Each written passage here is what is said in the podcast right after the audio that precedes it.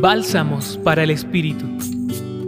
Escuchemos este mensaje que nos presenta hoy el Evangelio de Lucas, capítulo 12, versículos 39 al 48.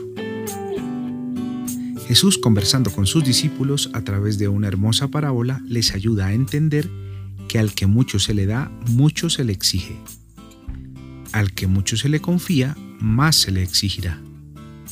Es dichoso el criado a quien su amo al llegar lo encuentra administrando bien lo que se ha encomendado y haciendo las tareas que se le han puesto, porque se le confiarán más y mejores responsabilidades.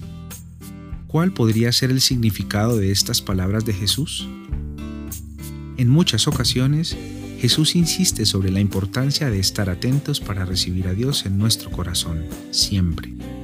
Y desde allí, dejar que su acto creador nos habite para servir a los demás, administrando de la mejor manera nuestros dones con los demás y en lo demás.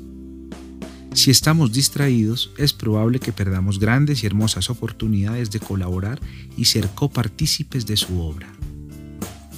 Hemos recibido dones y cualidades que es bueno cultivar, nutrir y administrar con generosidad poniéndolas al servicio de los demás con responsabilidad, compromiso y buena actitud.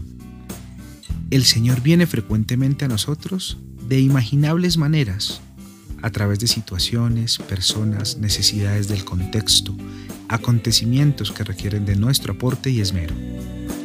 Estemos vigilantes para que cuando nos necesite estemos listos y prestos a servir con libertad y generosidad.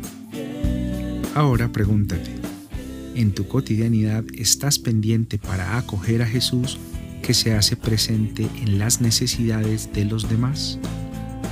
¿Tienes generosidad para servirle? Compartió contigo Gustavo Adolfo Espinel Barreto desde el Centro Pastoral San Francisco Javier de la Pontificia Universidad Javeriana.